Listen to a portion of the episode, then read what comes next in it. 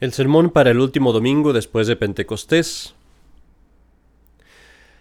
Mis queridos amigos, el día de hoy celebramos el último domingo en la temporada de después de Pentecostés y con esto damos término al año litúrgico. El siguiente domingo comienza lo que es la santa temporada de, de Adviento, con lo cual nos prepararemos a la venida de nuestro Señor. Y ahora que terminamos este año litúrgico, Estamos de nuevo obligados a mirar a nuestras vidas y buscar en qué debemos reformar y mejorar nuestras vidas, así como la Iglesia nos guía por estas diferentes etapas de preparación espiritual. He estado hablando mucho de esto y continuaré hablando acerca de nuestra necesidad de reformar nuestras vidas, porque el sacerdote como un buen entrenador no solamente debe de dar buena doctrina, no solamente debe, dar corrección cuando es necesaria, también debe de alentar y como quien dice empujar, de impeler a las personas a mejorar continuamente sus vidas. Es acerca de este tema, pues, que hoy quiero hablarles acerca de una tentación muy común y es tan común que no creo que haya habido alguna persona en el mundo jamás que no haya tenido esta tentación en algún punto de su vida, excluyendo, por supuesto, a Nuestra Señora. Y esta tentación es lo que voy a llamar la tentación de no ser santo. Alguno me dirá aquí, uy padre, ojalá fuera la única tentación que yo tengo. Y yo les diré, bueno, es que esta tentación es precisamente la fuente de muchas otras tentaciones. ¿Qué quiero decir cuando digo la tentación de no ser santo? Quiero decir, o, mejor dicho, la tentación de no convertirse en santo. Y quiero decir con esto, la tentación de desesperar, desalentarse en la búsqueda de la perfección. Quiero decir ese pensamiento que nos llega a veces de decir, yo ya estoy muy, muy corrompido, nunca voy a ser perfecto, nunca voy a mejorar estos defectos, nunca voy a llegar a ser el hombre o la mujer que Dios quiere que sea, ¿no? Es esa tentación de decir, ya, ya eché a perder mi vida, ya me equivoqué como padre, me eché a perder las cosas como hijo o como católico, ya nomás me queda vivir y con lo que soy, y tratar de, llegar a confesarme antes de morir. Es esa tentación de decir todas esas cosas perfectas de las que hablan en los sermones, en los libros, no son para mí, yo soy demasiado, yo soy un pecador demasiado grande, soy muy débil. Sería hipócrita de mí el pretender ser santo, sería hipócrita de mí el, el pretender ser piadoso. Y date cuenta aquí que no estoy hablando de desesperar en el sentido de desesperar de perder la virtud de la esperanza. Porque una persona en este estado del que hablo puede aún pensar que se va a salvar, pero se engañan pensando que no deben de perseguir, de buscar un mejor estado en su vida o un estado más alto en su vida espiritual. Me dirás tal vez que estoy exagerando, o que no es un problema tan grande. Santa Teresa de Ávila tuvo esta misma tentación y ella la llamó la peor de todas. Ocurrió en un punto en su vida en el que al principio de su vida como carmelita vivía en el convento de las carmelitas que no estaban reformadas aún y ella, de acuerdo a lo que ella dice, ella siente que fallaba en sus deberes como religiosa, como una monja. Y sus imperfecciones causaron que ella se sintiera mal al ir a la oración, que sintiera que no era digna de ir a la oración o de hacer cosas más piadosas, y así, siguiendo esta tentación, se limitó a guardar lo que era lo básico de sus reglas y a no convertirse en santa, como llamo yo esta tentación.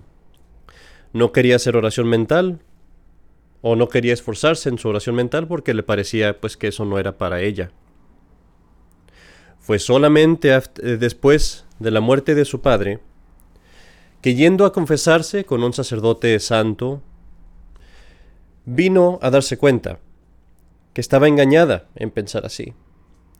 Y a partir de entonces empezó a buscar seriamente su conversión y empezó a buscar seriamente el crecimiento espiritual de su alma, el convertirse en santa. Debemos rechazar esta idea de que es demasiado tarde para cambiar, de que me he echado a perder o he echado a perder mi vida y ya no hay nada que pueda hacer, que debo continuar en mis fallas, en mis errores, porque es imposible deshacerme de ellos. Debemos rechazar esta idea. Nuestra fe exige que rechacemos esta idea. ¿No crees tú, como Cristo nos enseñó, que cuando tú vas a confesarte tus pecados son destruidos, que son borrados? Escucha lo que nuestro Señor mismo nos dice a través de su profeta Isaías en el capítulo 43. Nos dice, yo soy, yo soy el que borra tus iniquidades por mi propia gloria, y no recordaré tus pecados. Fíjate, mi querido hermano, que nuestro Señor dice que nuestros pecados serán destruidos. Y nos dice eso poniéndose a sí mismo por testigo. Yo soy, dice. Nada hay más solemne para hacer un juramento que poner a Dios por testigo. Y aquí eso es precisamente lo que Él hace se pone a él mismo como testigo, yo soy, de que sus pecados, nuestros pecados, serán borrados. Más aún nos dice que no los va a recordar, se han ido. Y es así que cuando vamos a confesarnos, el sacerdote después actúa conmigo como Dios actúa. ¿Cómo puede ser que el sacerdote recuerde mis pecados o que obre como si los recordara cuando Él los escuchó en la persona de Dios y esos pecados ya no existen, ya no son. De parte de Dios, pues, ya, ya, ya no están. Todo lo que queda de ellos es la cicatriz que permanece en nuestra alma y que puede quitarse y purificarse por la penitencia o por el purgatorio. Pero si tu corazón aún se siente herido, si esta tentación se ha hundido tanto que es difícil para ti creer, escucha lo que nuestro Señor nos dice de nuevo. Si tus pecados fueran como la escarlata, serán hechos tan blancos como la nieve.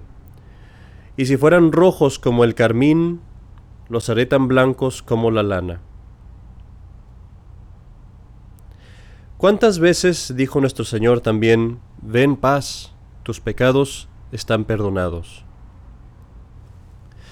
Nos parece, sí, difícil de creer, pero debemos creer.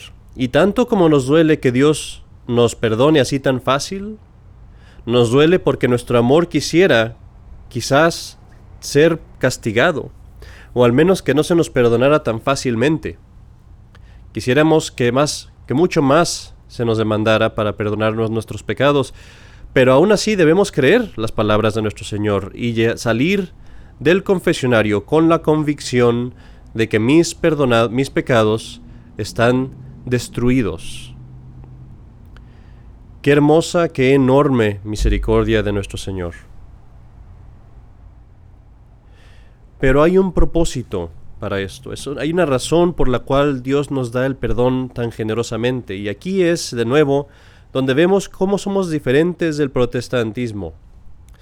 Porque Lutero nos quiere hacer creer que nuestros pecados no son destruidos, sino que solamente son escondidos.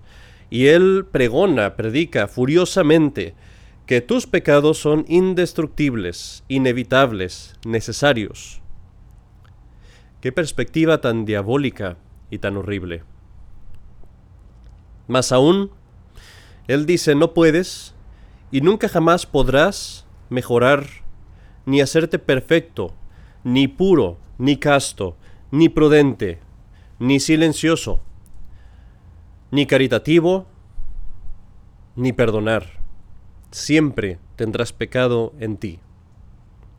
Y ellos predican esta tentación de la que hablo, esta tentación del demonio, de no convertirse en santo. Y la predican bien, consistentes con todo lo que dicen y, digámoslo así, al menos sinceros en esa forma, para más convencerte de esto, no quieren ponerte ejemplos de aquellos que fueron perfectos, porque temen que creas y que lo sigas.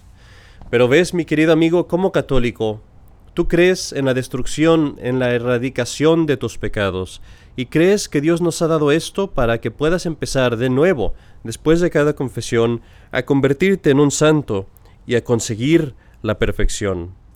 No quiere que empecemos la carrera desde el inicio de nuevo, sino que nos trae a aquel lugar en donde nos habíamos quedado. Y así somos llamados a la santidad. Como católicos somos llamados a la santidad. Y es posible, es fácil. Y la idea contraria de cualquier lugar de donde venga no es humildad, no es sinceridad, es una tentación diabólica y pestilente del demonio. Porque Dios nos dice, si tus pecados fueran como la escarlata, serán hechos tan blancos como la nieve. Tenemos mucho trabajo que hacer, muchas cosas que mejorar. No, no estamos, no se supone que nos quedemos en nuestro mismo estado, estamos, se supone que cambiemos.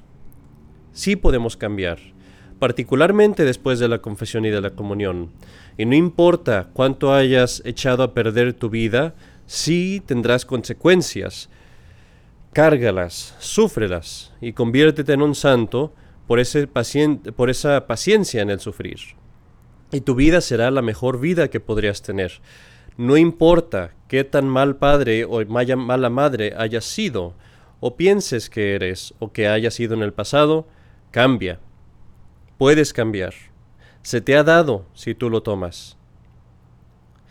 Date cuenta y reconoce los errores que has hecho, corrígelos.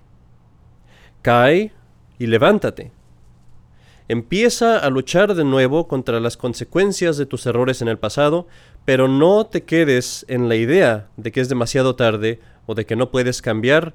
Tu vida ahora empieza de nuevo y te puedes convertir en santo, empezando hoy eh, de nuevo, a convertirte en una santa madre o en un santo padre.